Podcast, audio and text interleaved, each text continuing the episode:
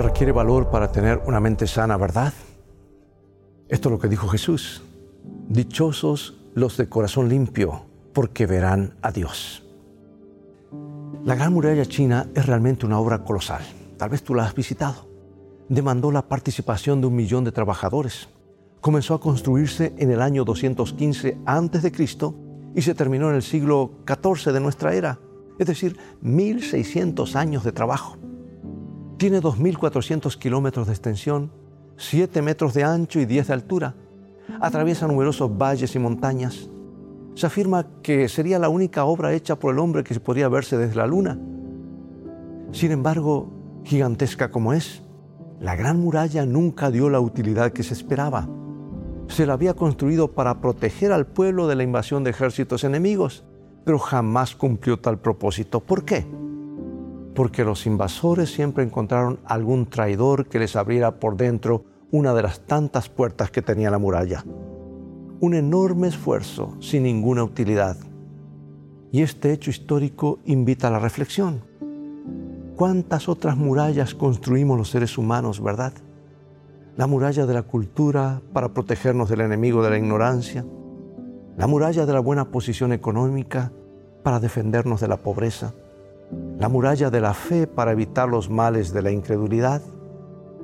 Pero ¿cuánto valor puede tener todo este esfuerzo si en el fondo del alma conservamos la presencia encubierta de motivaciones y actitudes traicioneras?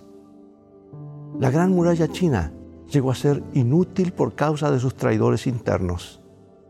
Así también, toda nuestra vida podría terminar en el fracaso, no por causa de otros, sino debido a nosotros mismos tal vez un mal pensamiento, una actitud mezquina o un vicio destructivo que descomponga nuestra actividad mental, un solo pensamiento torcido y negativo, alojado en el cerebro cual tumor maligno.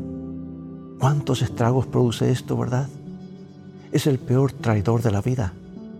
La negra codicia de Judas, el dominante alcoholismo de Alejandro Magno, la ciega ambición de Napoleón Bonaparte, son apenas una muestra indicativa del triste fin que corren quienes no controlan el cauce de sus pensamientos. ¿Cuántos están llamados a triunfar, pero fracasan? Tan solo porque se dejan manejar por pensamientos traidores y negativos. Quien recuerde la historia de la muralla china se esforzará por cultivar habitualmente pensamientos sanos y edificantes. No permitirá que ningún pensamiento traidor se instale en su mente.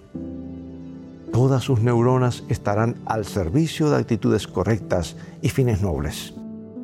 Pregunto, ¿deseas triunfar en tus trabajos cotidianos o en los ideales de tu vida?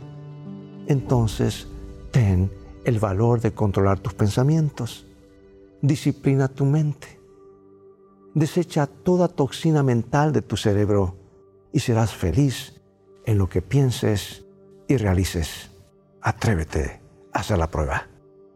Dios te bendiga y recuerda, en el viaje de la vida, las cosas han de terminar bien si tienes a la Biblia como tu GPS y a Jesús como tu guía, porque esa es una mejor manera de vivir.